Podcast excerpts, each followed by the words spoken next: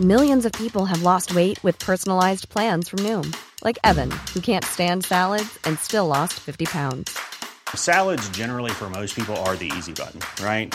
For me, that wasn't an option. I never really was a salad guy. That's just not who I am. But Noom worked for me. Get your personalized plan today at Noom.com. Real Noom user compensated to provide their story. In four weeks, the typical Noom user can expect to lose one to two pounds per week. Individual results may vary.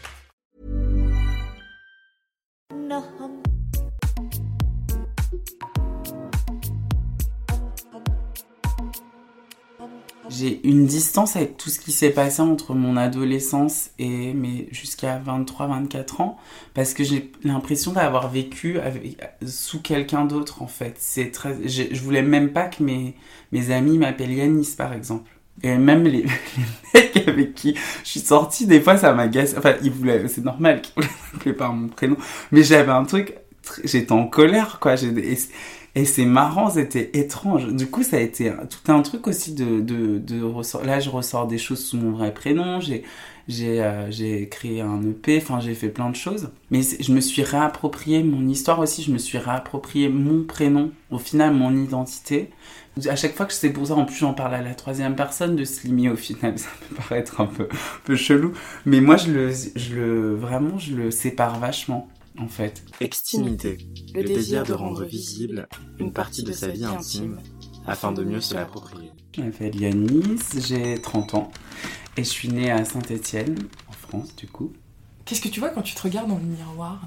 C'est une question hyper, hyper forte, hyper intense. Mais qu'est-ce que, qu'est-ce que je vois? Je vois, je vois quelqu'un dans, dans le présent, quelqu'un qui, euh, qui s'est pas arrêté de rêver aussi, qui a toujours continué à rêver et qui continue à être euh, soi. Est-ce que tu veux bien nous parler de ton enfance? Mon enfance, c'est. En fait, c'est marrant parce que quand je pense à mon enfance, je vois ça en plusieurs étapes. Il y a un peu trois actes. Je l'ai toujours un peu ressenti comme ça quand j'étais, quand j'étais plus jeune. Entre vraiment la petite enfance, euh, le primaire et puis l'adolescence. Mais euh, moi, je suis née à Saint-Étienne, du coup, je, suis née à Saint-Étienne d'une famille euh, issue de l'immigration. Donc, ma mère est née au Maroc, mon père vient d'Algérie. Mon père est né en France, mais de ma grand-mère d'Algérie. Et euh, Saint-Étienne, ouais, je, j'ai grandi toute mon enfance là-bas jusqu'à mes 18-19 ans.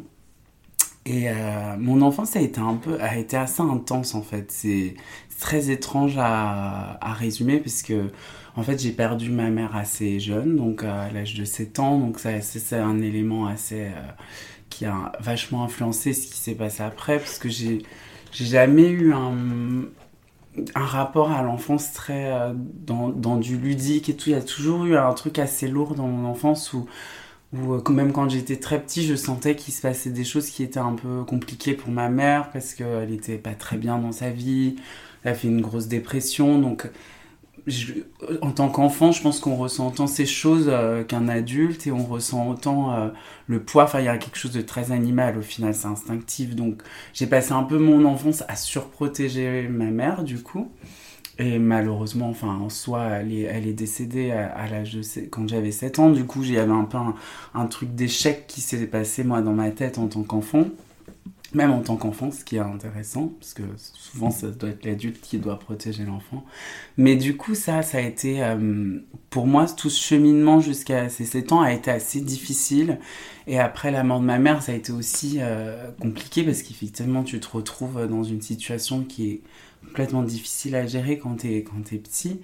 Et, euh, et, surtout, tu recherches d'autres pères, quoi. Tu c'est pour ça que j'ai toujours un lien très fort avec, euh, avec la musique, euh, l'art en général, parce que j'ai recherché des repères assez maternels dans, dans l'artistique au final, dans des, dans des mouvements, dans des couleurs, dans, dans des sons. Euh, ça. Parce que je trouve que dans l'art, il y a ce truc qui peut vraiment te toucher et te et te donner un frisson que tu retrouves pas forcément ailleurs. Enfin, c'est ce que je ressens quand je suis sur scène, quand je suis, euh, quand j'écris des chansons. Tu touches presque quelque chose de divin en fait. Et ça, et, finalement, il y a un lien très fort avec avec la mort de de ma mère et euh, et en fait, j'ai euh, tout de suite, d'un coup, je me suis rapprochée de la musique très fortement. Ma mère était tout le temps, euh, chantait beaucoup quand j'étais petit, euh, elle était standardiste. J'allais dans son bureau, euh, genre à 4-5 ans, et, Il y avait un micro comme ça d'ailleurs. Et j'appuyais sur le bouton et je me mettais à chanter pour tout le, pour tout le bureau. non mais j'allais pas à l'école pour faire ça quand même, ce qui était... Parce que ma mère était un peu punk. Elle, elle, était, elle avait fait les beaux-arts, mais elle a jamais vraiment eu de succès dans sa, dans sa carrière euh, artistique. Elle dessinait, elle faisait des bijoux, euh, un peu des bijoux berbères, tout ça. Elle n'a jamais eu de succès. Je pense qu'elle était vraiment euh, terriblement déprimée par sa vie, en fait, un peu coincée. Et du coup, je sais pas, il y avait en même temps un extrême où elle était aussi hyper heureuse, quoi. Elle adorait danser, elle adorait Claude François, elle avait une espèce de fascination. Oh, c'était très drôle. Et, euh, et puis, on chantait tout le temps, quoi. Et du coup, après, je me suis vachement rapprochée à ça. Donc ça, c'est vraiment le début de mon enfance. Et euh, du coup, c'est très fortement axé sur, euh, sur, sur ma maman et sur, et sur comment j'ai réussi à comment j'ai réussi, comment j'ai navigué un peu dans la vie en sentant que j'allais perdre quelque chose d'un... Parce que je sentais même avant qu'elle soit partie, je sentais que ça. C'était très fragile en fait. Enfin, je la voyais se faire du mal, je sentais que tout, n'allait pas quoi. Donc euh, ça a été un peu intense et très... Euh, et très... Ben, il y avait un côté dark aussi parce que bon, quand t'es enfant, t'as pas envie de vivre ça quoi. Donc c'était euh, c'était assez fort. En fait, ce que je retiens au final de ce passage-là, c'est que euh, il y a eu une forte. Euh, en fait, je me suis retrouvé des repères quand même, et au final, c'est ça qui est beau, c'est que tu, peu importe ce qui se passe dans ta vie, je trouve que j'ai pas mal gardé ça dans mon cheminement, c'est que tu peux à chaque fois reconstruire des choses avec des, éléments nouveaux comme te rapprocher de la musique ou te rapprocher de, de, choses qui te, font, qui te font vivre au final. Parce que quand tu es dans des moments aussi déprimants, tu, tu peux vite euh, tomber dans quelque chose de dangereux, quoi. Et chacun est passé par ça, au final. On n'est pas, euh, pas tous dans un truc de perfection où tout, tout va bien toujours, quoi. Qu'on se raccroche à des choses euh, hyper fortes. C'est pour ça que je parlais du présent en me décrivant. Ça m'a appris à être dans le présent, en fait, de perdre ma maman, parce que ça m'a appris à être... À, à, vraiment profiter de la vie, à aussi vouloir construire des choses au final, dans une idée un peu qui, reste, quoi. C'est-à-dire, quand euh, j'écris une chanson, je me dis, bon, elle va rester dans la, dans la vie de quelqu'un. Je fais une vidéo avec des, de, la danse, je me dis, ça va rester dans la vie de quelqu'un. Il y a un peu un truc de, de construire quelque chose qui, euh, qui prenne sa place, quoi, et qui peut-être ne meurt pas aussi. C'est un peu étrange de dire ça, mais c'est euh, ce que je c'est ce que j'imagine moi en tout cas dans ma tête. Et après le décès de, ta mère, euh, est-ce qu'il y a un changement euh, Il y a eu un gros changement, ouais. Et ça, j'en ai jamais parlé, euh, j'en ai jamais parlé dans aucune interview, même quand j'ai eu mon projet Slimy qui a été très médiatisé. Mais j'en ai jamais parlé parce que j'ai aussi voulu me protéger par rapport à ça. Et, et en fait, j'ai aussi, j'étais pas forcément prêt j'ai fait un travail assez. Là, j'ai 30 ans. Euh, à cette époque-là, à Slimy, j'avais 19 ans. Donc, j'ai fait un gros travail. Et, c'est vrai qu'après la période de, de, ma mère, ça a été encore plus compliqué, ce qui est vraiment genre vraiment les malheurs de Sophie quoi. non mais il y a un peu à côté. À chaque fois, en plus quand j'étais petit, je me raccrochais vachement à l'imagination et un peu à l'art, donc euh, j'imaginais un peu ma vie comme un truc théâtral pour un peu prendre de la distance avec j'étais presque acteur de ma vie parce que je me disais, euh, en fait, c'est tellement bizarre d'être face à ça quand t'as un enfant que tu euh, t'as pas envie que ça soit vrai en fait. Donc euh, tu reconstruis. Mais après après j'ai eu un lien fort avec la musique. Mais en même temps chez moi c'était compliqué parce que bon j'ai une, une belle-mère en fait qui est arrivée dans, dans la vie de mon père donc qui est devenue ma belle-mère une femme et euh, en fait, ça a été dur parce que là, j'ai vécu à peu près 6 ans. Et ça, c'est ça j'en ai jamais parlé. C'est vraiment, même d'en parler, là, pour moi, c'est difficile.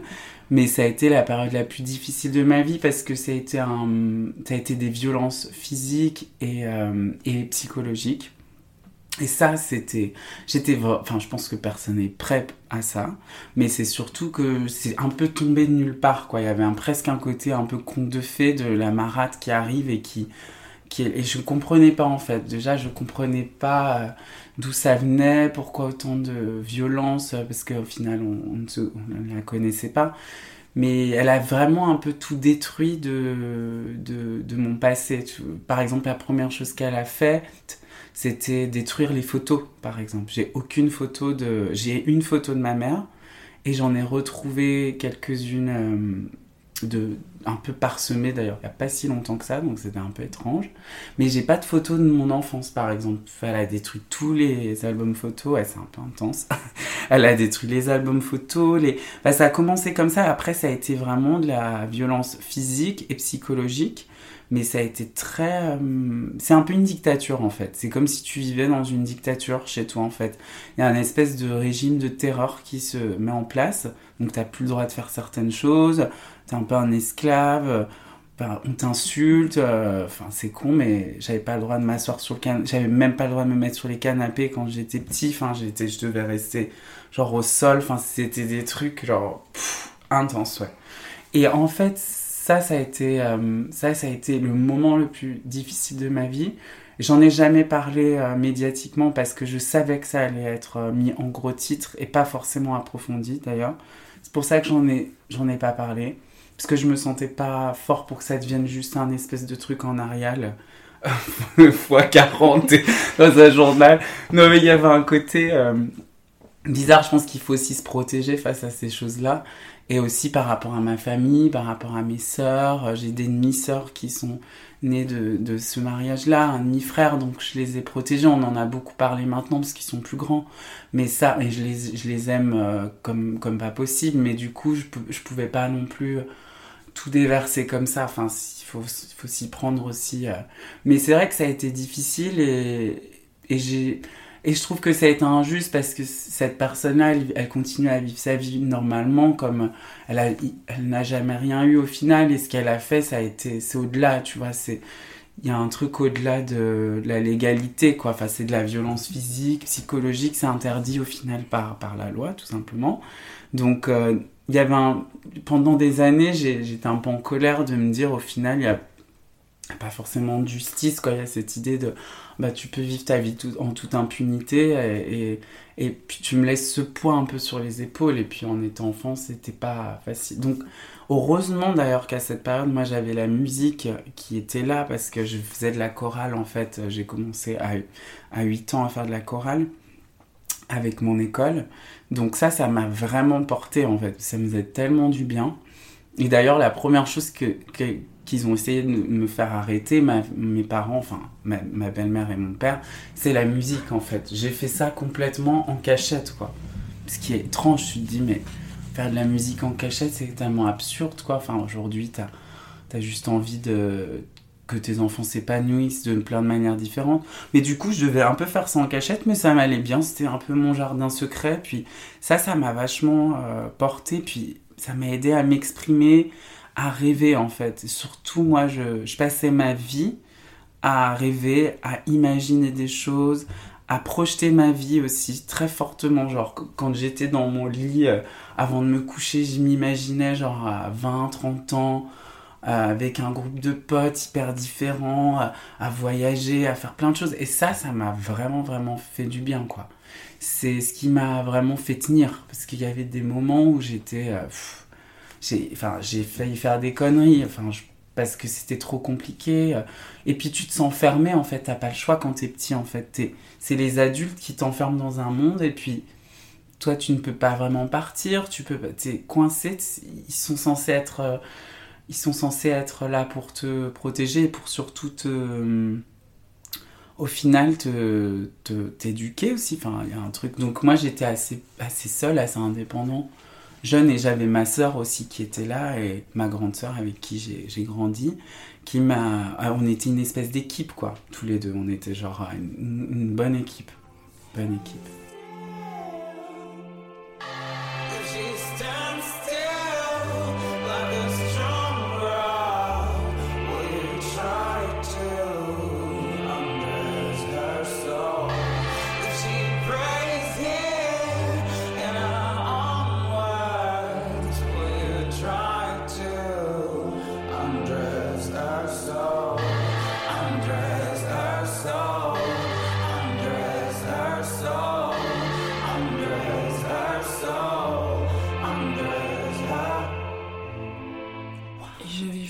question par rapport euh, justement à ton, à ton père. Oui. Euh, quand, quand, quand, ces choses-là se, se, enfin, sont arrivées, euh, lui, dans, dans cette histoire-là, quel était son rôle? Est-ce qu'il voyait pas du tout comment ça se passait? Moi, j'en ai ou... pas trop parlé d'ailleurs mon père, c'est intéressant. Là, je m'en rends compte comme. En fait, mon père a été assez absent en général, en fait. C'est pour ça que là, j'en parle pas trop, parce qu'au final, il n'y a pas eu vraiment de présence. Quand, euh, avec ma mère, au final, euh, il était plus présent et je ils avaient, euh, ils faisaient quand même pas mal la fête. Ils avaient un groupe d'amis assez ouvert, euh, très différent. Après la mort de ma mère, il s'est vachement refermé. Mon père, il s'est ce que je peux comprendre. Mais au final, il a été très très absent. J'ai pas vraiment de de souvenirs du fait. Et c'est ça qui a été difficile, c'est que au fait, en final, quand il s'est passé ces violences pendant six ans, il a pas, euh, il n'a rien fait quoi. Et ça, ça, ça, te, ça te détache tellement, du coup, de ton lien avec ton père, parce que, en fait, tu dis, mais pourquoi tu fais rien? Pourquoi? Enfin, c'est, y a presque un cri, quoi. T'as envie t'as envie de secouer la personne et, et tu te dis, mais c'est pas possible, en fait, tout est devant toi. En plus, là, pour le coup, c'est quand même des trucs très. Enfin, il y a des trucs, c'était très humiliant, tu vois. C'était très, très humiliant. Enfin de nous empêcher de faire certaines choses. Voilà, j'en parlerai même pas tellement que je, je pense pas que je sois prêt à le dire. Mais nous empêcher de faire des choses euh, très dures quoi. Et puis elle nous euh, elle nous montait un peu aussi moi contre ma soeur enfin ça n'a jamais marché. Mais il y avait tout un truc de il y avait une haine hyper forte puis surtout après il y a des coups physiques et ça c'est des coups physiques aussi à un moment mais la psycho psychologiquement j'ai appris vraiment Enfin, moi, ce qui m'avait le plus marqué, évidemment, c'est tout ce qui a été psychologique. En fait, c'est tous les, trucs de. Enfin, de, quand on te rabaisse, quand au, final, après, ça, ça te construit aussi. Il faut tout déconstruire euh, quand, es plus, quand tu grandis, et ça, c'est tout un chantier, quoi, après. Mais mon père était pas présent, et c'est ça, j'en ai beaucoup. J'en veux beaucoup pour ça, parce que. Je pense que j'ai le droit de lui en vouloir parce que euh, parce qu'en fait j'ai jamais compris en fait il n'y a jamais eu d'explication ou ou même euh, par exemple par rapport à ma maman ce qui ce qui m'a beaucoup blessé c'est qu'il n'y a plus eu aucune trace en fait tout a été euh, j'ai aucun j'ai aucun souvenir d'elle j'ai pas un dessin j'ai pas j'ai même pas gardé il y a même pas ils ont même pas gardé un vêtement un truc. Donc ça c'est très particulier. C'est comme si du jour au lendemain t'as une personne qui disparaissait puis tu, tu n'avais plus rien du tout.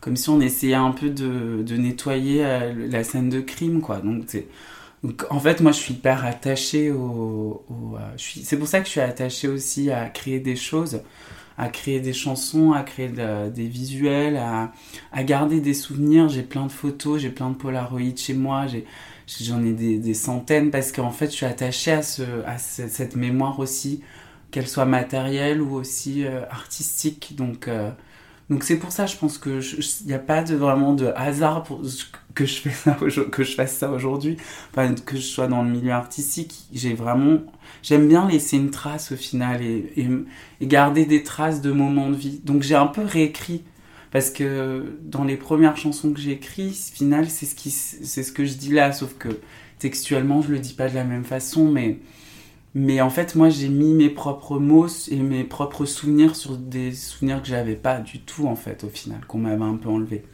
Qu'on m'avait un peu enlevé ces souvenirs, on m'a un peu volé, tu vois, des choses. J'aurais adoré garder des dessins de ma mère, en plus, elle était artiste, enfin, ça, ça me faisait mal, je me disais, mais en fait, c'est tellement triste d'avoir d'un coup tout ça qui disparaît, même.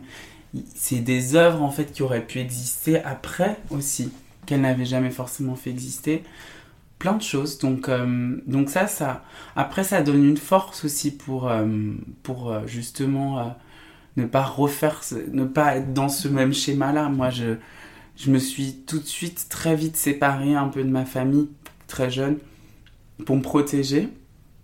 Et en fait, je me suis vraiment, ma famille, c'était, une famille artistique, c'était une famille d'artistes des gens que j'écoutais, que je connaissais pas du tout, sur qui je fantasmais aussi, des, des, euh, des, des, choses visuelles, et ma sœur aussi, donc c'était vraiment ça, ma famille. Euh, famille très liée à l'imaginaire, en fait, elle était vachement dans ma tête, quoi. Donc, euh, c'est particulier d'avoir une famille dans sa tête. Là, ok, bon.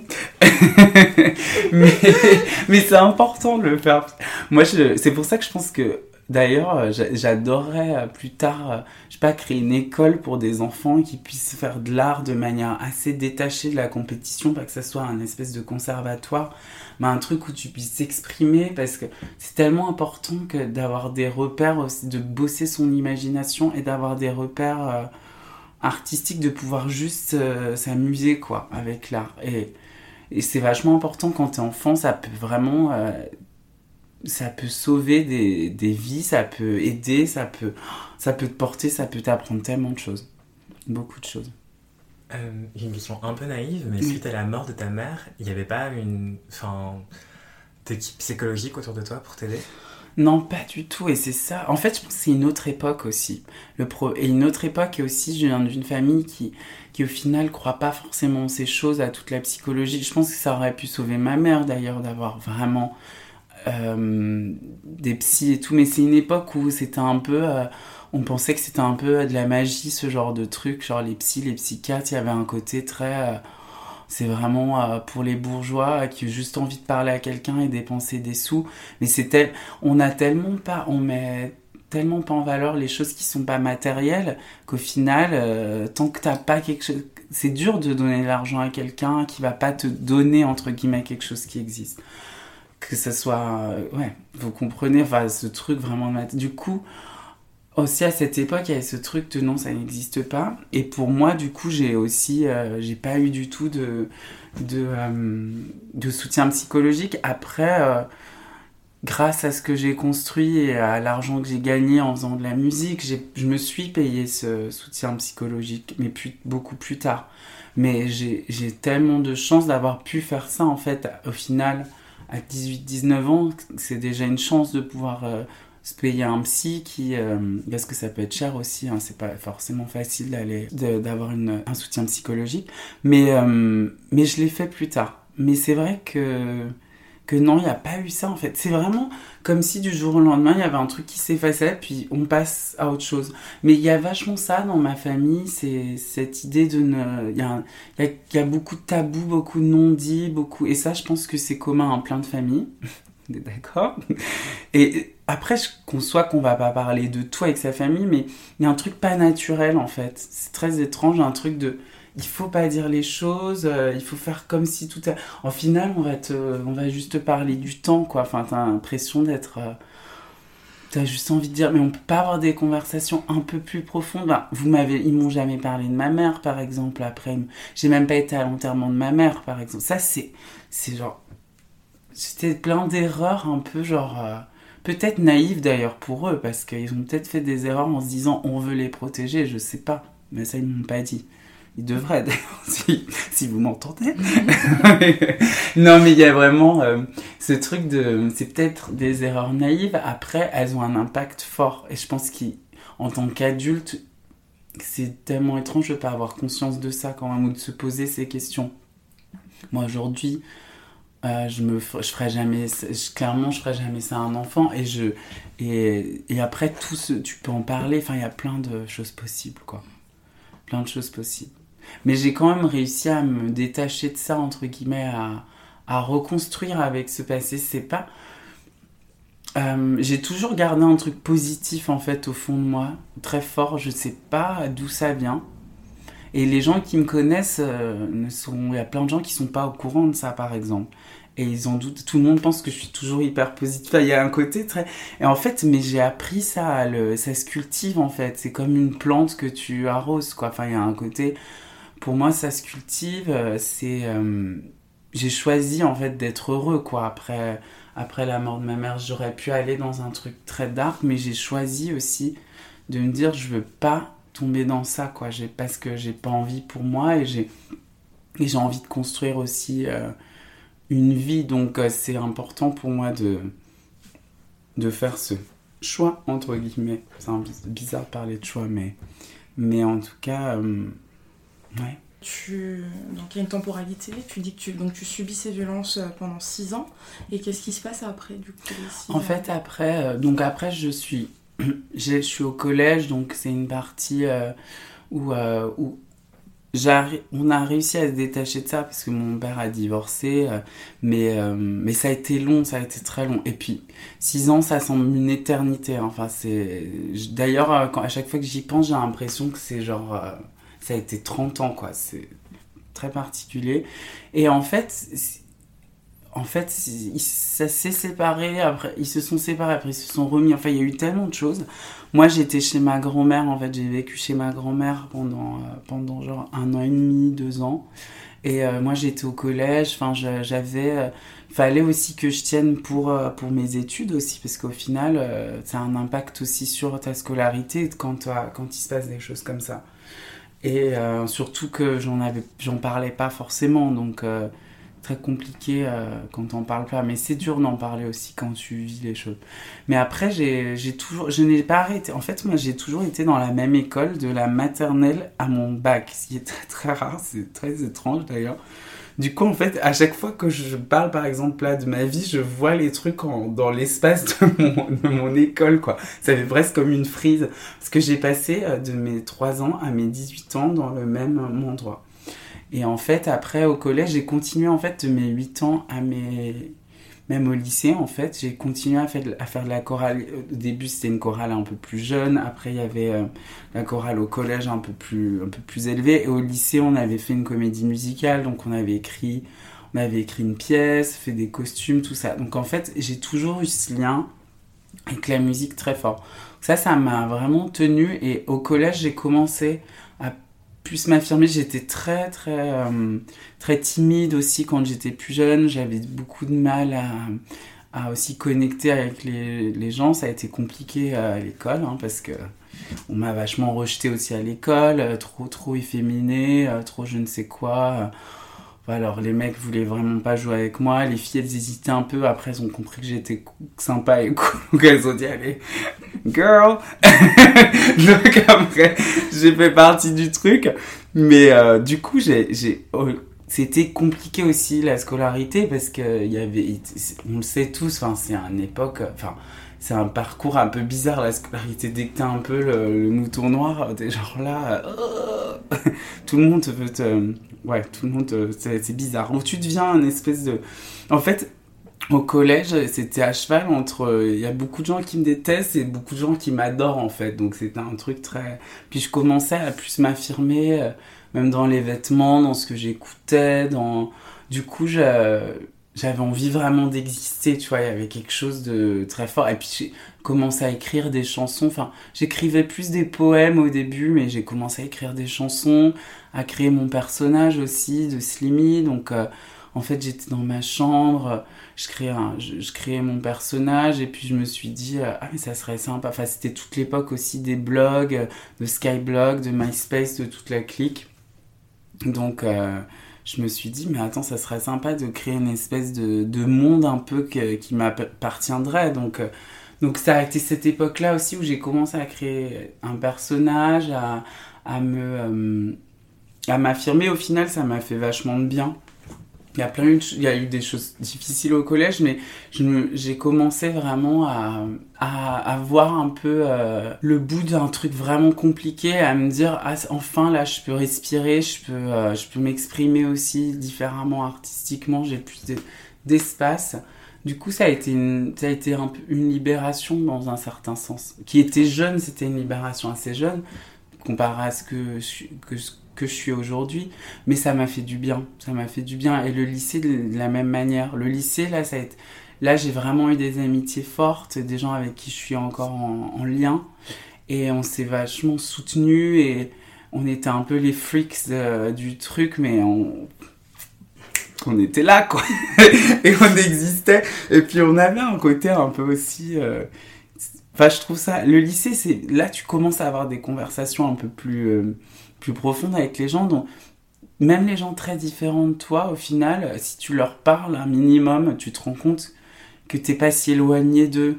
Et ça crée des, des, belles, des amitiés même surprenantes. Et c'est ça que je trouve beau, c'est qu'il y a quelque chose c'est pas lié juste à, la mode ou à quoi que ce soit. C'est, on n'est pas, traîne pas juste avec des gens qui nous ressemblent.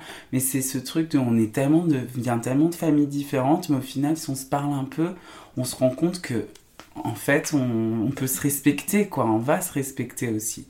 Du coup, ça, c'est beau et ça permet de, euh, ça permet de se, euh, de se dire qu'au final, euh, tu refais confiance aussi. Moi, ça m'a appris à refaire confiance aux gens parce que j'avais vachement peur de faire confiance aux gens. Après ce qui s'était passé avec ma belle-mère, moi, je me suis dit, imagine le monde est comme ça, quoi. Enfin, c'est j'avais peur de faire confiance et j'ai réappris ça. Ça a commencé au lycée. Puis après, il y a eu plein de choses qui se sont passées. Donc ça, c'est vraiment les trois actes dans ma vie d'enfance, en fait. Parce que je le lis un peu à l'enfance, même à l'adolescence.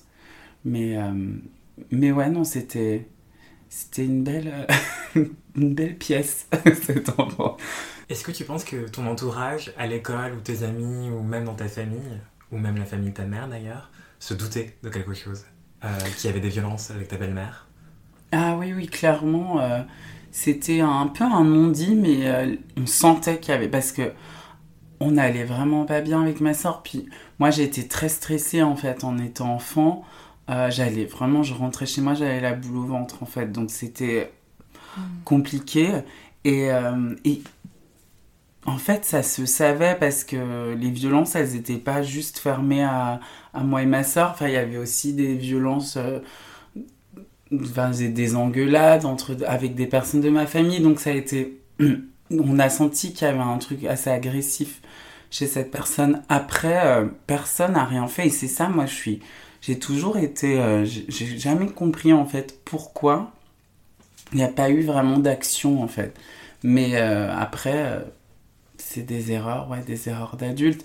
Mais, euh, mais clairement, ouais, ça se savait, euh, ça savait et, et nous, on en, on en, a quand même un peu parlé. On lançait des, des signaux un peu. Mais c'est dur de mettre des mots clairement quand t'es enfant dessus et puis quand tu le vis.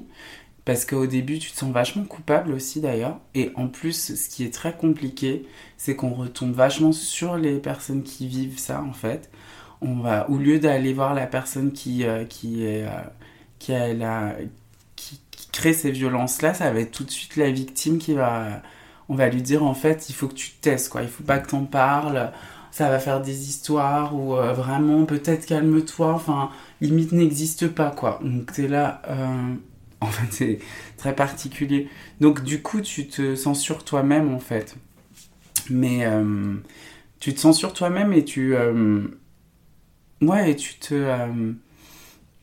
au final, tu te dis que tu vas vivre ça seul et que tu vas aussi euh, passer outre, tu vas essayer de passer au-dessus, quoi.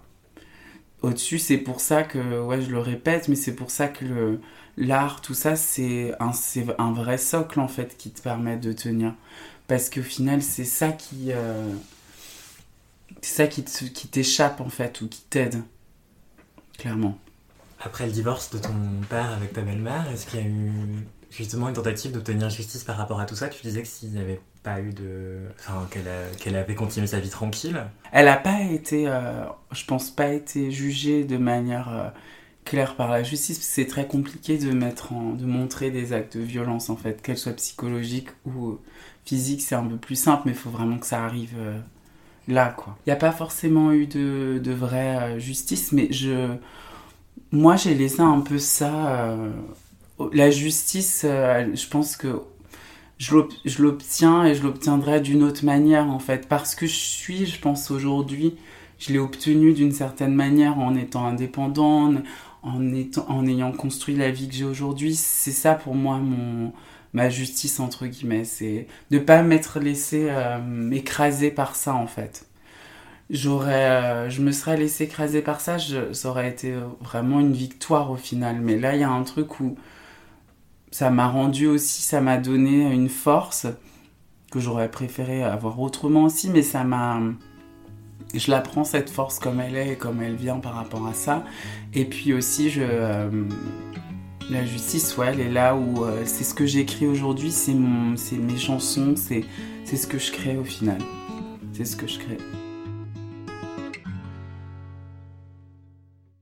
When life put its fingers on you, you can see sharp into the universe. Stop when you're crying, when you're coming through.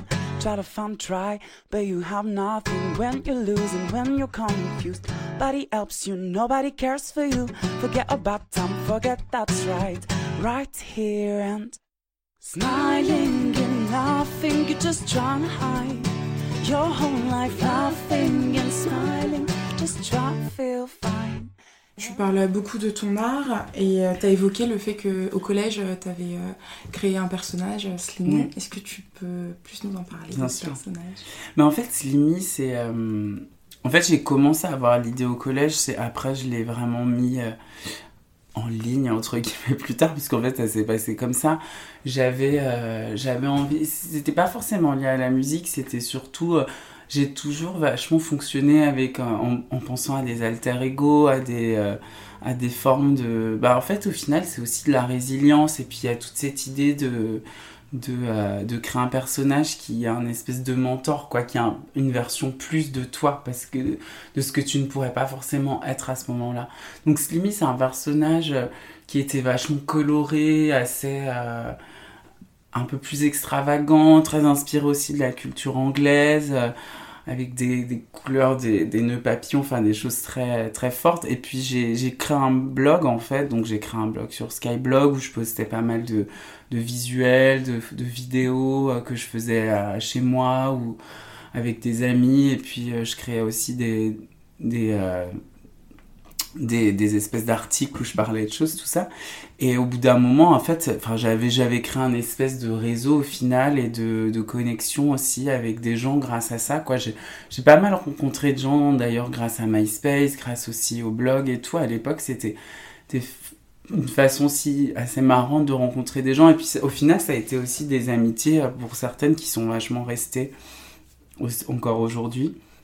Et après, en fait, euh, quand j'avais à peu près, euh, quand j'étais au lycée, j'ai, enfin moi, je faisais des cours de chant aussi en, je faisais des cours de chant aussi avec un prof seul, donc euh, j'avais un peu bataillé pour trouver ça, mais il y avait une école dans mon quartier, et puis ma sœur, qui a un ange pas possible, qui bossait euh, comme caissière pour ses études, elle payait en plus mes cours de chant. Alors ça, c'est non, ça m'a vachement touché parce que j'aurais jamais pu les prendre sinon.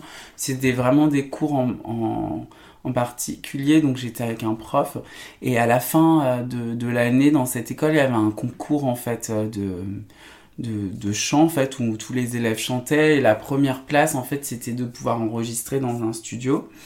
Et euh, j'ai gagné, gagné le concours de, de, de l'école à la fin. Donc j'avais chanté une chanson d'Otis Redding euh, et j'avais j'avais gagné ce concours-là et ça m'avait permis de hum, d'avoir un de pouvoir enregistrer en studio. Donc j'ai attendu pas mal de temps parce que je me sentais euh, pas prêt en fait. J'étais là bon, qu'est-ce que je vais faire de ce truc? Et euh, du coup en fait j'ai écrit pas mal, j'ai écrit pas mal de chansons et euh, il y en a une que j'ai- j'aimais en particulier donc que j'ai bossé avec une une pote de mon lycée et que j'ai enregistré en studio et que j'ai maquetté du coup et la personne qui était dans le studio m'a m'a genre dit faut que tu en fasses quelque chose quoi. Enfin le mec qui m'enregistrait il faisait de la- il avait 35 ans enfin il faisait de la musique depuis longtemps. J'étais tout jeune j'étais un peu un peu stressée j'étais là qu'est-ce qui se passe? Et je l'ai gardé un peu pas mal de temps ce, ce titre et après en fait j'ai décidé de le mettre euh, en ligne en fait j'ai mis sur MySpace sur euh, sur Skyblog puis j'ai commencé à avoir pas mal de retours dessus jusqu'à avoir après 100 000 écoutes. Enfin, c'était quand même des.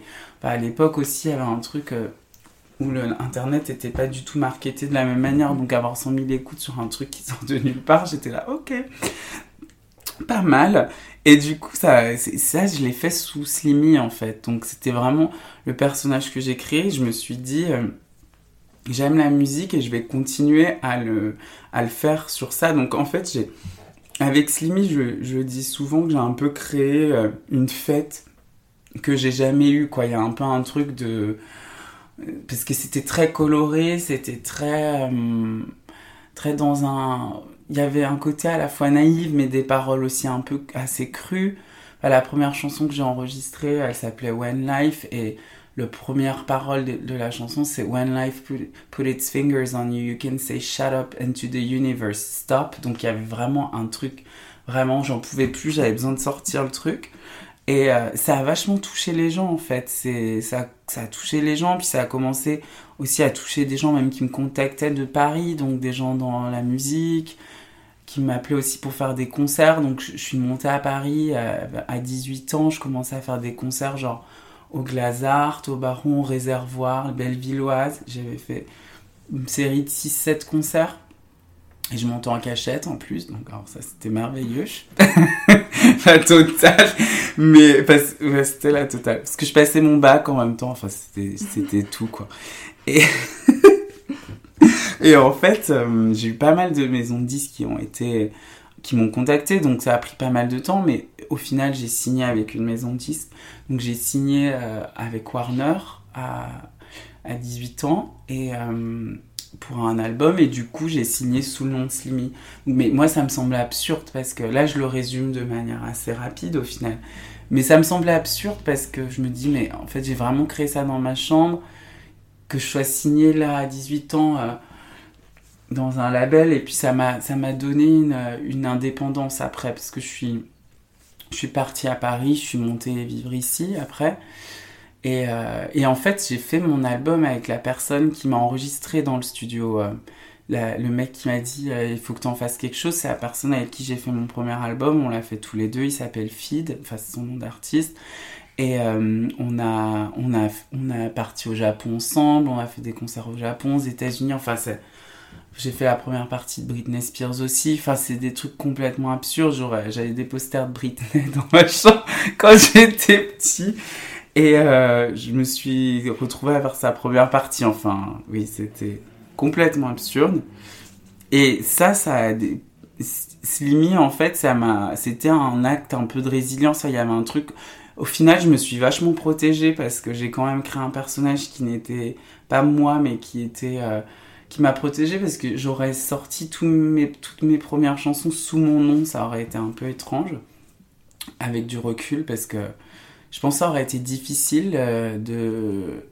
Parce que j'ai été quand même assez médiatisée à 18-19 ans, dans des gros médias, comme j'ai fait euh, le, le truc de Laurent Ruquier, euh, On n'est pas couché, enfin j'ai fait le Grand Journal, tout ça, des taratata, enfin des trucs où c'est finalement...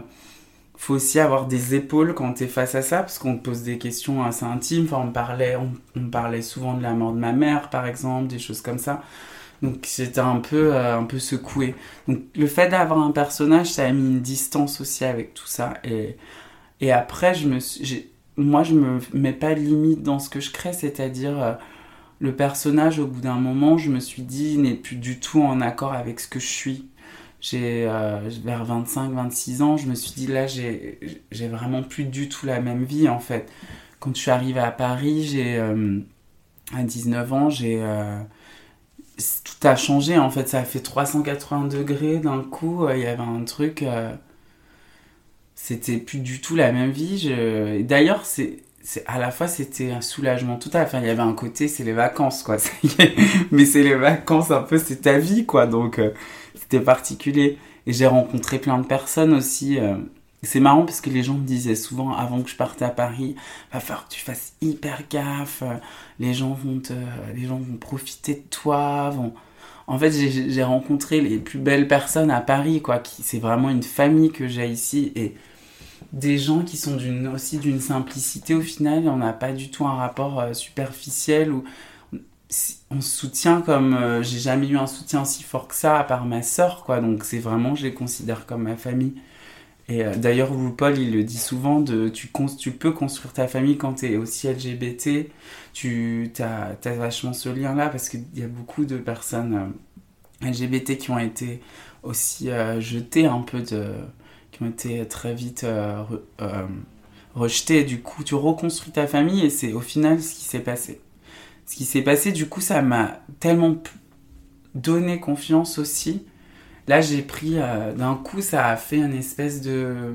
Ça m'a changé complètement, quoi. Je, j'ai, j'ai du tout été pareil, même dans ma manière de, d'écrire, de, de, de voir la vie. Du coup, ça a été un vrai, une vraie force, en fait. Donc, donc j'ai laissé aussi, après, plus tard, dans, vers 25 ans, cette partie, ce personnage. Et j'avais envie de le, euh, de le laisser où il, où il appartenait, quoi, un peu à se passer. Et aussi, un, et aussi le, le pouvoir avoir la main dessus, parce que c'est finalement moi qui l'ai créé.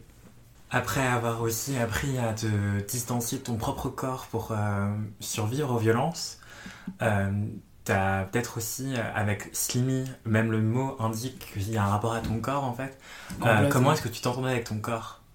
Hmm, très parti. C'est vrai, c'est une bonne dans question. l'adolescence jusqu'à ce personnage C'est une super bonne question parce que clairement, c'est vrai que j'ai aussi, euh, je pense, voulu me, me créer aussi un autre corps aussi, à cette idée aussi de se créer un- une autre personne. À mon corps, je... C'était parti. J'étais très, très, très, très mince quand j'étais. Très mince. Mais tellement stressée aussi par la vie qu'au final, je mangeais comme 50 et je ne grossissais pas, quoi.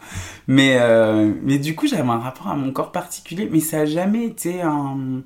J'en ai jamais eu forcément honte en fait. On se foutait un peu de ma gueule, mais j'ai l'impression que c'était un peu le lot de tout le monde, parce que tout le monde se foutait de la gueule de tout le monde, qu'il y avait un truc tellement violent, euh, je me disais, bon, au final, euh, les gens projettent tellement de choses sur toi aussi, et ça, c'est. Ça, c'est un truc hyper euh, constant dans ma vie. J'ai vachement pris de distance avec le regard des autres et assez jeune parce que j'ai compris que ça allait être ouais ça allait être un, truc un peu toujours un peu compliqué quand t'es différent euh, peu importe les gens arrivent toujours à projeter quelque chose sur toi donc mais c'est intéressant parce que c'est euh, une force, je trouve, de pouvoir. euh, on projette tous, hein, même quand on est bienveillant, mais c'est une force de pouvoir aussi retenir les choses et de faire les choses avec empathie, avec amour. Quand tu choisis vraiment d'être dans la violence et dans la haine, c'est tellement de facilité, donc c'est ça. Mais moi, mon rapport a été. euh, je l'ai un peu modelé, quoi, en fait. Je me suis dit, j'ai une distance avec tout ce qui s'est passé entre mon adolescence et mes jusqu'à 23-24 ans, parce que j'ai l'impression d'avoir vécu sous quelqu'un d'autre, en fait. C'est très, je, voulais même pas que mes, mes amis m'appellent Yanis, par exemple. C'est vraiment, j'ai, comme si j'étais un acteur et que j'étais rentré dans un truc. Par exemple, ça m'agaçait quand les gens m'appelaient Yanis à cette période. Je ne voulais pas. Genre, j'étais vraiment rentrée dans le personnage à fond. Et même les, mecs avec qui je suis sortie, des fois, ça m'agace. Enfin, ils voulaient, c'est normal qu'ils m'appeler par mon prénom. Mais j'avais un truc, tr- j'étais en colère, quoi. Et, et c'est marrant, c'était étrange. Du coup, ça a été tout un truc aussi de, de, de ressort. Là, je ressors des choses sous mon vrai prénom. J'ai, j'ai, euh, j'ai créé un EP. Enfin, j'ai fait plein de choses. J'ai reconstruit une histoire. Mais je me suis réapproprié mon histoire aussi. Je me suis réapproprié mon prénom. Au final, mon identité, mes origines, parce que mon prénom, il est lié à ma mère, euh, qu'il a choisi, enfin, à mes origines, à plein de choses. Et ça, pendant un moment, je pouvais pas, en fait. Il fallait vraiment que je vive autre chose parce que c'était trop, en fait. À chaque fois que c'est pour ça, en plus, j'en parle à la troisième personne de Slimy, au final. Ça peut paraître un peu, un peu chelou. Mais moi, je le, je le, vraiment, je le sépare vachement, en fait. C'est un peu un espèce C'est comme Frankenstein, quoi. Le mec qui a créé ton nom, Frankenstein. non, mais il y a ça. Sauf que je l'ai fait sur moi-même, quoi. Mais, euh, mais ça a été euh, hyper... C'est hyper intéressant. Et je pense qu'on fait tout ça d'une certaine manière. Pas de la même façon, mais on a tous des moments dans sa vie où... Si on se regarde il y a 10 ans, il y a 15 ans, on est on évolue, on n'est pas les mêmes personnes, on euh, n'a pas les mêmes, euh, les mêmes masques aussi. Enfin, mon, premier album de Slimy s'appelait Paint Your Face, donc il y avait toute une idée de, du visage, de se, de se cacher, euh, de, de vraiment d'être dans ce truc vraiment de métamorphose aussi. Ça, ça m'a toujours fasciné. Et je pense que même quand on est soi, quand on porte son vrai prénom, on, a, on peut se métamorphoser, on peut transcender euh, nos origines, euh, de là où on vient, de notre milieu social. Moi, je viens d'une famille, je suis arrivée à Paris et puis d'un coup, j'ai aussi gagné ma vie, des choses comme ça. On m'a jamais dit que c'était possible en fait. Je pense qu'il y a cette force aussi. euh, tout peut être transcendé, quoi. C'est pas facile et c'est vrai que c'est y a plein de choses qui sont compliquées, mais je pense que c'est vraiment possible. Donc euh, ça, ça fait partie de l'histoire aussi de, de, ces, de, ces, de ce personnage. Mais, euh, mais après, ouais, d'avoir repris la main sur, sur moi, en tout cas sur mon, sur mon identité, ça a été euh, pour moi aussi hyper révélateur, hyper fort. Et puis ça m'a vachement enlevé un poids aussi. Là, j'ai senti en fait que j'avais fait un, gros travail sur mon passé et que je pouvais enfin, par exemple, me mettre en scène avec mon prénom. Ce qui était vraiment bizarre de m'imaginer euh, plus jeune euh, en me disant euh, je vais avoir mon prénom Yanis et je vais faire des concerts parce que je ne comprenais pas pourquoi je devais je pouvais me mettre en scène et avait rien d'extraordinaire dans ma vie en fait j'étais et en fait je me rends compte que ce que j'ai vécu aussi aujourd'hui c'est important c'est pour ça aussi que je, je, suis hyper contente de faire cette interview parce que c'est parce que je pense que c'est important de parler de ça aussi pour des gens qui peuvent écouter qui ont il euh, y a plein d'enfants qui vivent forcément des, des, euh, des violences. Enfin, c'est important d'avoir des témoignages aussi de choses et, artistiquement, euh, c'est beau aussi de témoigner de ces choses-là de manière un peu plus imagée et plus poétique. Mais aujourd'hui, je suis prêt à le faire de cette manière-là, en tout cas, et de le mettre en scène. Donc, c'est assez excitant de pouvoir se dire que, que c'est possible aujourd'hui pour moi. Je me dis, enfin, j'ai fait un travail qui me le permet, quoi. Donc, c'est agréable. Félicitations. Merci.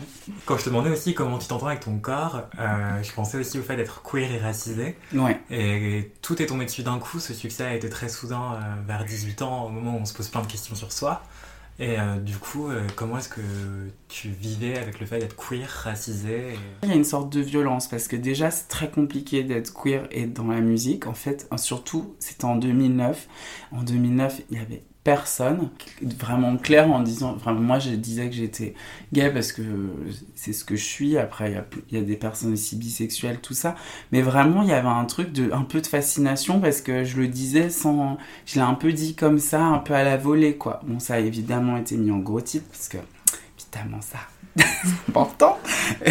Mais du coup ça a été moi je en fait, je savais que j'allais le faire déjà parce que j'avais prévu, parce que j'ai j'avais pas du tout envie de construire des choses et puis après de me sentir un peu enfermée dans un espèce de truc. Parce que clairement, c'est vrai que mon label à l'époque m'a dit tu devrais faire attention, tu devrais pas forcément en parler, il y a un public cible aussi à garder, faut que tu fasses attention, les filles, les machins. J'ai fait alors ça, ça va vraiment pas être possible en fait, c'est hors de question de toute manière. Hello Hi. Non, mais en plus, il y a un truc, je comprends pas ce concept de toujours devoir euh, caresser les gens dans le sens du poil aussi. Il y a ce truc de. Il faut vraiment plaire à cette cible, il faut vraiment aller dans le sens de. En fait, non, et je trouve que c'est une force aussi de pouvoir. Euh, et je pense qu'aujourd'hui, ça change, heureusement d'ailleurs, mais c'est quand même encore compliqué. Mais euh, parce que toujours quand tu vas faire ce genre de choses, tu vas avoir des espèces de retours sur Internet qui sont hyper violents, des espèces de vagues. À l'époque, j'ai eu plein de choses. Hein. J'ai... À l'époque, quand j'ai fait mon coming out, j'ai un peu halluciné parce que parce qu'en plus, c'était vraiment une époque euh, particulière où le mariage n'existait même pas encore, donc pas forcément, on n'avait pas encore forcément les mêmes droits. Donc aussi ça, ça change beaucoup de choses, tu vois, t'es, t'es vu encore comme un, comme vraiment... Le mariage, c'est, pour ça que c'était hyper important que ça passe, c'est que en fait, on est égaux et puis basta, quoi, en, tout cas au niveau de la loi. Et à cette époque, c'était pas encore le cas. Donc il y a eu des trucs, euh, des articles, des trucs dégueulasses, tu vois, genre euh, des, trucs qui sont vachement liés à ce que je suis euh, physiquement, à des espèces d'articles sur le fait que je représentais tout ce qu'il ne fallait pas être représenté chez l'homme, fallait sauver un peu la virilité qui est en train de se perdre. Et c'était à l'époque, et ça, revient vachement aujourd'hui d'ailleurs, ce genre, genre de choses, encore plus fort d'ailleurs. J'hallucine. C'est un peu effrayant d'ailleurs ce genre de discours. Et c'est vrai qu'à cette époque, j'étais un peu en colère contre ma maison 10 parce que je me suis dit, en fait, vous avez aussi une part à jouer dans ce genre de choses. Pas que pour moi, mais en général dans la musique en fait. Quand tu as des origines, quand en fait je trouve qu'en France la musique est, il y a une fausse diversité. Hein. Il n'y a pas forcément de diversité, c'est très ghettoisé. Quand tu es à rap, par exemple, on va tout de suite te dire Ah, mais tu fais du rap, tu as RB, machin. Pas concevoir que tu puisses faire de la pop, électro, c'est bizarre. Au début, je me posais pas forcément la question, et plus j'avance aujourd'hui, surtout aujourd'hui, euh, c'est vachement des questions aussi actuelles. Je pense qu'ils ont vraiment. Euh, ils ont vraiment euh, un rôle à jouer en fait aussi d'éducation. Les, les magazines, les médias, les maisons de disques aussi. Les maisons de disques, elles ont euh, un pouvoir. Il y a tellement de gens incroyables qui font des choses et tellement de diversité aujourd'hui qui est aussi facile à trouver en plus parce que grâce à Internet, t'as plein de choses. Mais je trouve que sont pas assez on n'est pas assez représenté quoi en tant que personne racisée ou queer. Ouais, je trouve qu'il manque ça en France encore, en tout cas. But they can never take away your grace. The crowd is yelling,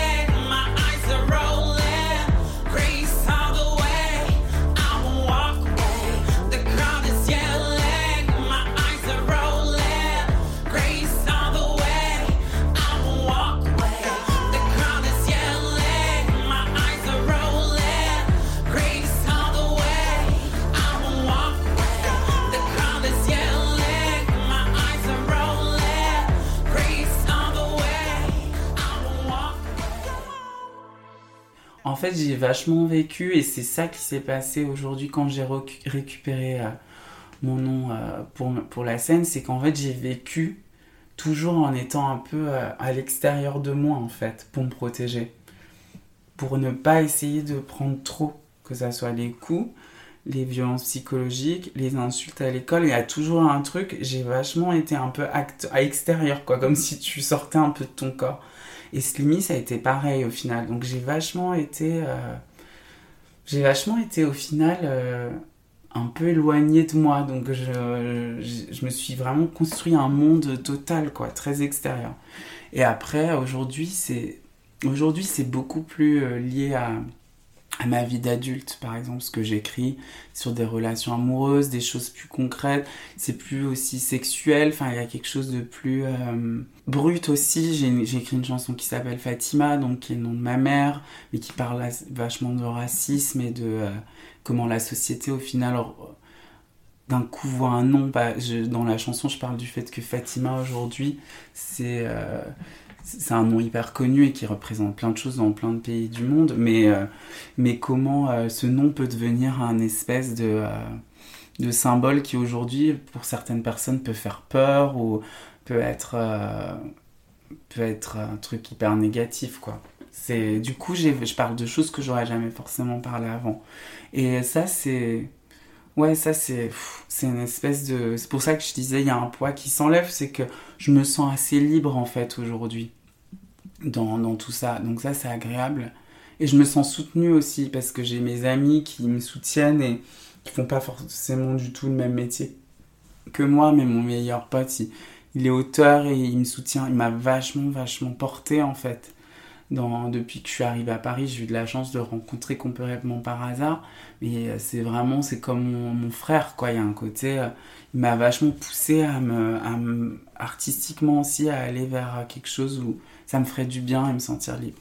Ça, c'est une chance, quoi, de rencontrer ces personnes-là.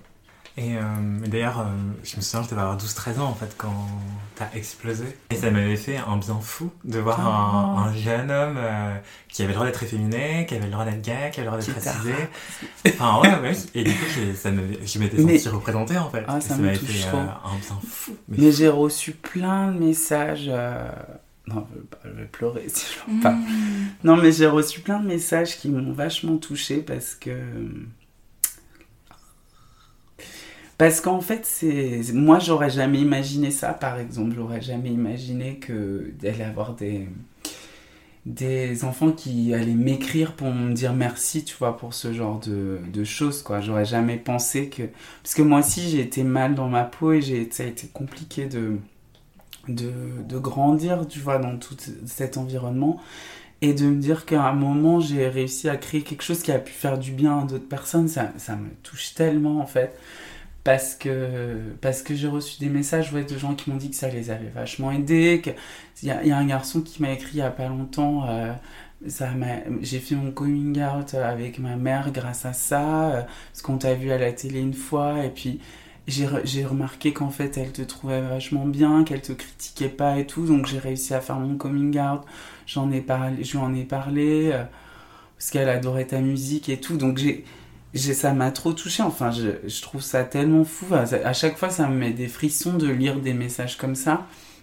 Et ça me touche trop. Et puis, ça, aussi ça fait du bien. Enfin, tu te sens, euh, tu te sens porter. Ça, les gens d'ailleurs dans dans tout ça en fait. Quand j'ai commencé à faire de la musique, j'avais un besoin aussi d'être euh, aimé aussi. Il y a un truc très lié à ça. Il y a plein d'artistes qui ont ça, mais je, j'ai je recherchais pas forcément un- une validation, mais j'avais besoin d'avoir un contact avec les gens en fait et d'avoir un, un lien qui soit euh, dans l'amour, qui a un échange, que de, de, voir des gens quand tu fais des concerts qui viennent te voir après, des gens qui te parlent, qui te racontent aussi leur vie. Enfin, c'est incroyable de pouvoir rencontrer des gens qui ont toutes des vies très différentes aussi. J'adore ça. Et ça, c'est hyper inspirant. Et puis te dire que tu as eu un moment aussi dans la leur où un moment ils t'écoutent et c'est un, un peu la BO aussi de, certaines, de certains moments. C'est touchant. C'est touchant parce que parce que tu penses pas en fait forcément quand tu crées des choses, ça vient après et c'est toujours un truc que tu contrôles pas. Donc, euh, donc au final, ça te, ça te surprend euh, toujours autant comme, comme si c'était la première fois quoi. Ça, ça, ça, c'est assez beau parce qu'il y y a rarement des choses comme ça dans la vie. On s'habitue parfois, on a des espèces de routines et on retrouve jamais un peu la fraîcheur de certaines choses. Mais dans la musique, moi, j'ai toujours ce truc où à chaque fois j'ai l'impression de, le faire comme si c'était la première fois, comme si j'étais avec le micro euh, de ma mère standardiste et que je chantais quoi. Je me sens vraiment genre, du coup ça, j'ai un truc très enfant quoi quand je fais de la musique. Il y a un côté genre, c'est très naïf quoi, très naïf. Et ça, ça fait vraiment du bien. Et euh, moi, je me demandais du coup, euh, enfin, si on revient un peu en arrière, euh, Ouais. tu t'imaginais euh, justement ta vie à 30 ans avec tes voyages, etc.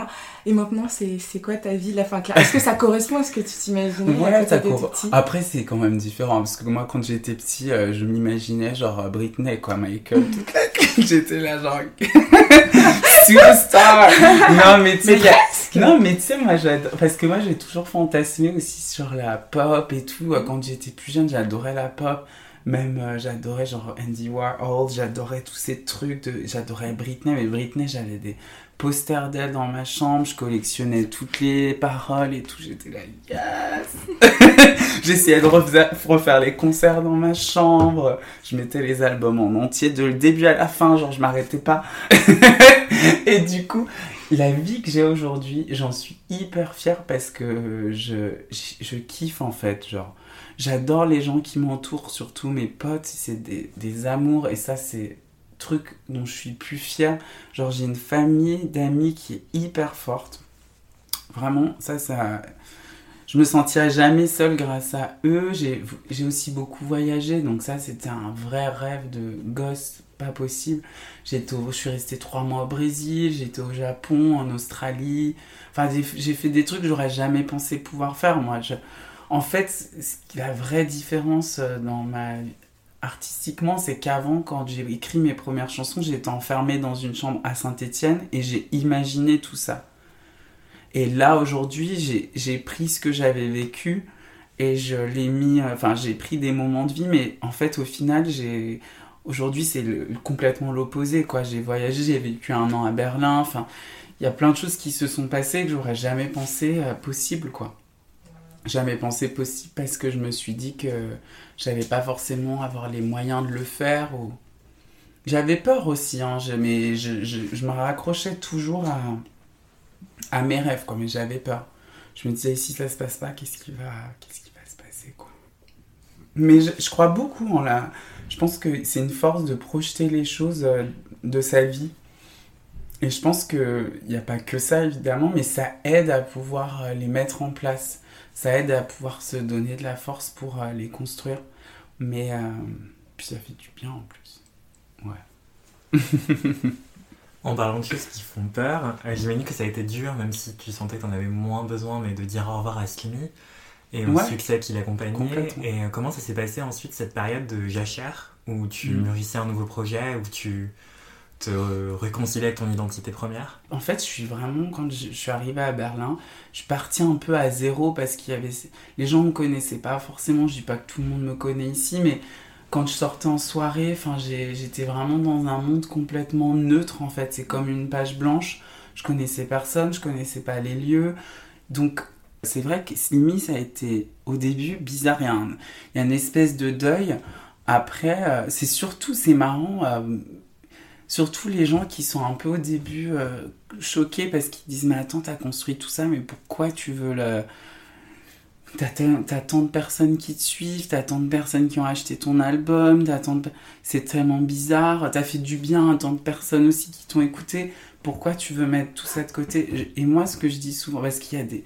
Là, quand j'ai sorti mon nouveau projet, il y avait des grands des articles en mode euh, il a tué Slimy. Enfin, il y avait un truc hyper intense. J'étais là, on n'est pas dans un épisode de Game of Thrones ou je ne sais quoi. Enfin, il y avait un truc genre hyper genre violent, tragédie, machin. J'ai pas, j'ai tué personne en fait.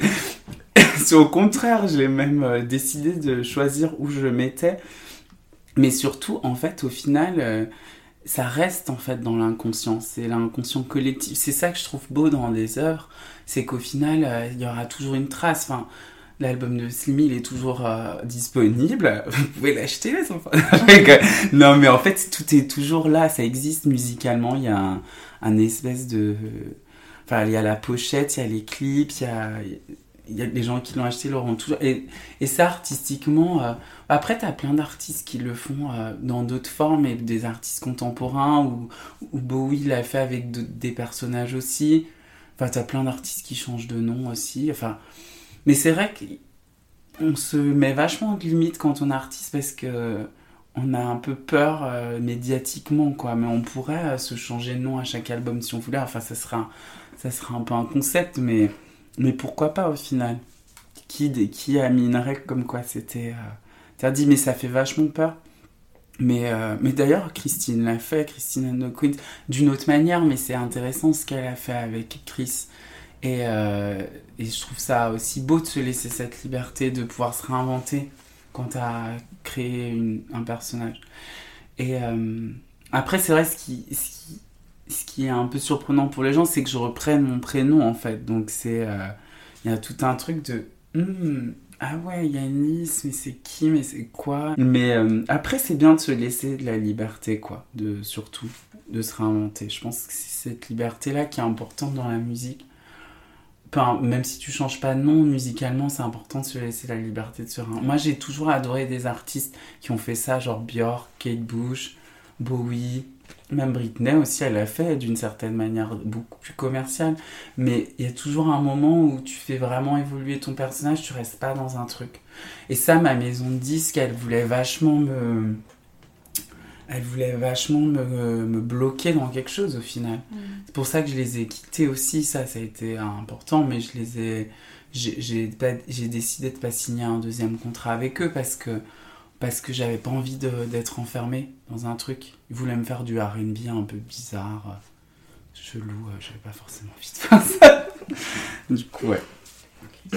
Là, je, bosse en. Aujourd'hui, je suis en indépendance, qui est aussi une autre histoire, mais c'est intéressant parce que ça me laisse une liberté. J'ai créé mon label, donc euh, j'ai appelé Mauvais Genre, et j'ai fait mon vinyle, mon, EP, tout ça, et c'est aussi génial de pouvoir avoir son label et de pouvoir créer ces choses. C'est une- c'est difficile aussi parfois parce que t'as pas les mêmes moyens et les mêmes moyens d'accès aussi à certains à certains médias ou certaines choses, mais c'est euh, ça prend du temps et je pense qu'il faut aussi euh, faut aussi avoir confiance et puis euh, prendre le temps qu'il faut quoi pour faire tout ça. Tu, tu savais que t'allais revenir? Enfin, En pardon. musique? Ouais. Ah, je, je sais surtout que j'arrêterai jamais la musique. Ça, c'est une constante. C'est marrant parce que les gens pensent souvent que quand t'es plus médiatisé, tu ne fais plus de musique. On me dit souvent, mais qu'est-ce que tu faisais pendant. Qu'est-ce que t'as fait pendant 4 ans, par exemple? J'ai la main. En fait, en fait la, la musique s'arrête pas dès que les lumières s'éteignent, tu vois. Il y a tout ce truc de. Moi, je fais de la musique depuis que j'ai 8 ans. J'ai pas attendu d'avoir des lumières pour la faire, en fait. J'ai au contraire. C'est même l'inverse, en fait. J'ai complètement. euh, J'en ai fait parce que j'avais besoin de lumière. Et j'en ai fait parce que pas de lumière juste de, de gloire, mais de la lumière, genre dans ma vie, d'avoir des choses positives et d'avoir. euh, de toucher un peu à quelque chose qui me faisait du bien. Donc en fait, pour moi, la musique, c'est une constante dans ma vie, ça me fait du bien, et peu importe si je suis médiatisée ou pas, je m'en contrefous en fait. Je sais que ça aura un impact forcément sur la manière dont je gagne de l'argent, mais ça, c'est une autre histoire en fait, c'est une autre histoire. Et la carrière est aussi, c'est quelque chose de différent. Mais vraiment, moi, la musique, je m'arrêterai jamais, et je savais forcément que j'allais ressortir des choses. Et je continuerai à en sortir. Et ça qui est génial aujourd'hui, c'est que tu peux avoir des plateformes aujourd'hui, grâce à Internet, grâce au fait que aussi les indépendances aujourd'hui plus plus, ont de plus en plus de pouvoir. Et les genres aussi sont en train de se complètement se mélanger. Je trouve que la nouvelle génération, euh, musicalement, elle mélange tellement de choses et ça fait du bien parce que on n'est plus dans un truc de tu fais ça, on te met dans une boîte. Et c'est pour ça que j'ai appelé mon label Mauvais Genre aussi parce que moi on m'a toujours dit mais j'ai jamais été le genre de musique un peu euh, un peu qui passe quoi. Il y a toujours un truc un peu étrange, on sait pas trop où te mettre. Donc euh, on va quand même te mettre à un endroit mais c'est un peu frustrant. Du coup du coup je l'ai appelé Mauvais Genre parce que et j'adorerais peut-être plus tard mais signer d'autres artistes ou euh, ça ça sera un, un rêve de pouvoir développer aussi. Mais c'est clair qu'aujourd'hui euh, c'est hyper important. Pour moi, ça n'a jamais été aussi important de qu'il y ait de la diversité dans, dans, dans la musique, dans ce que je fais, dans les gens que, aussi qui, qui travaillent avec moi, dans tout ça. C'est... Et en fait, c'est important qu'il y, ait- qu'il y en ait dans la musique en général. Aujourd'hui, on, a un élément, on est dans un moment un peu particulier où tout, tout explose un peu euh, dans, toutes les, dans tous les secteurs. hein. Que ça soit la presse, euh, la société, euh, toute la clique, quoi, tout est en train d'exploser. Et euh, du coup, on se, repose, on se pose vachement de questions dans la musique aussi, parce que c'est vrai que c'est un milieu très masculin, très très masculin. En fait, la musique, il y a, a que des mecs pratiquement au pouvoir, en fait, qui, sont, qui ont des postes élevés, et, c'est un peu toujours les mêmes, quoi. Donc, euh, il n'y a pas beaucoup de queer euh, dans la musique, il n'y a pas beaucoup de femmes aussi qui ont des postes élevés. Et je trouve que c'est, c'est étrangement, ça, c'est à l'image de aussi ce qui, ce qui sort, c'est que au final, euh, on est toujours dans un truc de, une fille doit être, euh, doit être un peu sexy, un peu mignonne tout le temps, et si elle a un, si à un moment elle a un peu le malheur d'être un peu plus masculine ou machin, tout le monde va lui tomber dessus. Je pense qu'il y a un devoir aussi, c'est de la culture, il y a un devoir d'éduquer, du coup, de proposer des choses très différentes. J'espère que ça va bouger, mais c'est en train de bouger en tout cas, c'est bien. Il y a plein de groupes hyper intéressants aujourd'hui, la scène parisienne aussi hyper intéressante, la scène en France.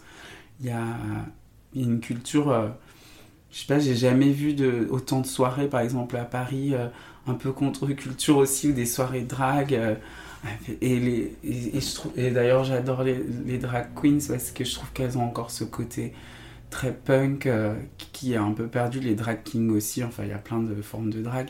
Mais il y a un côté très, euh, très punk et ça manque aujourd'hui ce, ce truc. hein. Et je trouve que c'est les- un peu les derniers punks, quoi, les, les drag. Non, mais vraiment, elles sont là, genre. Et elles sont, c'est brillant, quoi. Et d'ailleurs, en parlant de drag queen, de drag king et de mauvais genre, comment est-ce que toi tu t'entends avec ton genre? Hmm. Je me suis toujours posé beaucoup de questions, assez jeune en plus. À un moment, j'étais un peu. euh, J'ai presque envie de devenir une femme, quoi. J'étais. euh, Enfin, je me suis posé beaucoup de questions par rapport à ça. Et toujours, hein, parfois, ça revient. Je me dis que c'est un truc qui est tellement émouvant dans la vie. Enfin, pour certaines personnes, hein, il y a des gens qui sont très sûrs et tant mieux, et d'autres moins, et tant mieux aussi. Enfin, c'est important que ça soit. euh, qu'on se sente libre avec ça. Et c'est une question hyper actuelle. Mais c'est vrai que c'est très particulier pour moi à expliquer. Mais euh, j'adore jouer aussi euh, avec ça et je pense que je vais le faire de plus en plus dans la musique ou même dans ce que je vais porter sur scène, euh, dans les clips que j'ai pas forcément fait avant ou que j'assumais pas forcément parce que je me sentais pas forcément prêt. Et aujourd'hui, j'ai- vraiment enlevé tellement de choses par rapport à ça. D'ailleurs, je fais un concert le 13, le 13 juin et j'ai j'ai euh, en première partie, ça sera des drags qui vont faire la première partie. Enfin, il y a tout un truc où euh, c'est vachement inspirant aussi de, de voir aussi les personnes, euh, d'en parler, de, de, euh, de pouvoir euh, aussi se l'approprier à soi parce qu'il faut se sentir prêt et, et chacun a son moment. Mais c'est vrai que le genre, c'est. Pour moi, je le vois comme un truc vraiment mouvant. Ce qui est difficile, c'est évidemment la société a forcément un regard dessus. Donc, euh, c'est clair que même à Paris, si tu sors euh, avec euh, des vêtements différents, quelque chose, tu sais très bien à quoi aussi tu vas être face. Et c'est ça, au, fi- au final, qui te qui bloque vachement. Parce que si on n'avait pas ça, ch- chacun serait très libre, quoi. Je porte des talons, par exemple, de temps en temps. Là, j'étais à une soirée la semaine dernière, j'étais en talons. Et c'est vrai que c'est tout un truc, quoi. De, euh, genre, tu sors de chez toi, euh, enfin, clairement, euh, il y, a des- remarques, quoi. C'est tout un truc.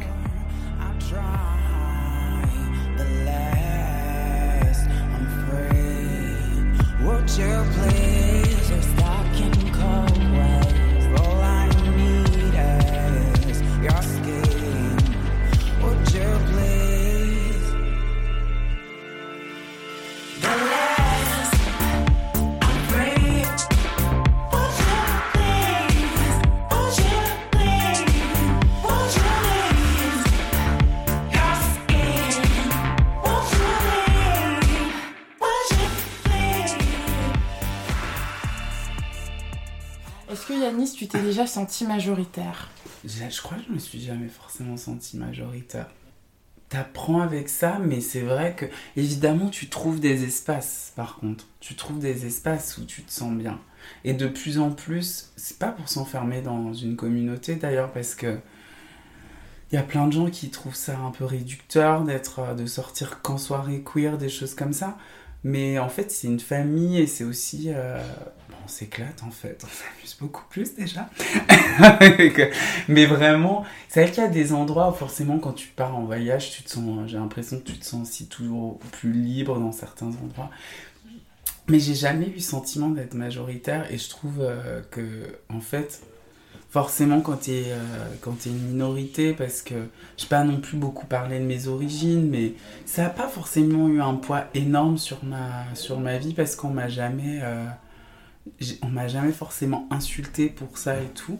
Mais, euh, mais parce que j'ai l'impression que pour moi ça passait, tu vois, étrangement, parce que je rentrais pas dans un cliché ou c'est étrange d'ailleurs et c'est un peu d'ailleurs un peu un peu raciste, mais il y a ce truc de ah bah toi ça passe parce que t'es habillé comme ça et tout, tu rentres pas dans le cliché euh, de l'arabe ou je ne sais quoi. euh, C'est très étrange, il y a une espèce de violence, mais mais du coup moi j'ai jamais eu les frais de ça quoi. Je me suis jamais fait contrôler par les flics euh, pour un délit de faciès ou ou un truc hyper physique de vêtements, enfin j'ai jamais eu ça. Mais par contre, c'est vrai que je me sentirais jamais, on se sentira, je sais pas si on peut se sentir vraiment majoritaire quand on est queer et quand on est, euh, quand on a des origines. En plus, je suis végétarien aussi, enfin j'ai tous les trucs. Mais en fait, t'as le, en fait, ce qui est bien aujourd'hui, c'est qu'on a, on a une, on a clairement une voix, quoi. Ce qui peut évidemment, qui fait ressortir des choses dégueulasses dans la société, parce que ça fait ressortir aussi des gens qui sont majoritaires, mais qui se sentent maintenant un peu euh, bousculés comme une minorité. Donc je pense que ça fait, ça fait des Trump, ça fait, euh, ça fait plein de choses euh, qui arrivent. Et parce qu'on existe en fait, et on se tait plus. Et, les gens prennent plus de place, les femmes, les queers, les noirs, enfin tout est... toutes les minorités sont en train de se lever et on se- et je pense que c'est fort aussi qu'on soit ensemble quoi. Enfin il y a ce il y a cette force de se dire euh, on en a marre de d'être traité un peu euh, toujours un peu un peu mis de côté quoi. Bam! Ça c'était le mot de la fin. C'était Extimité, le récit de la conscientisation et de la déconstruction de personnes minorisées. Retrouvez-nous un dimanche sur deux sur Apple Podcast, iTunes, Spotify, SoundCloud. Pensez à nous mettre 5 étoiles et plein de commentaires. S'il vous plaît, merci. Le générique était un extrait du morceau Tonabi de l'artiste Persian Empire.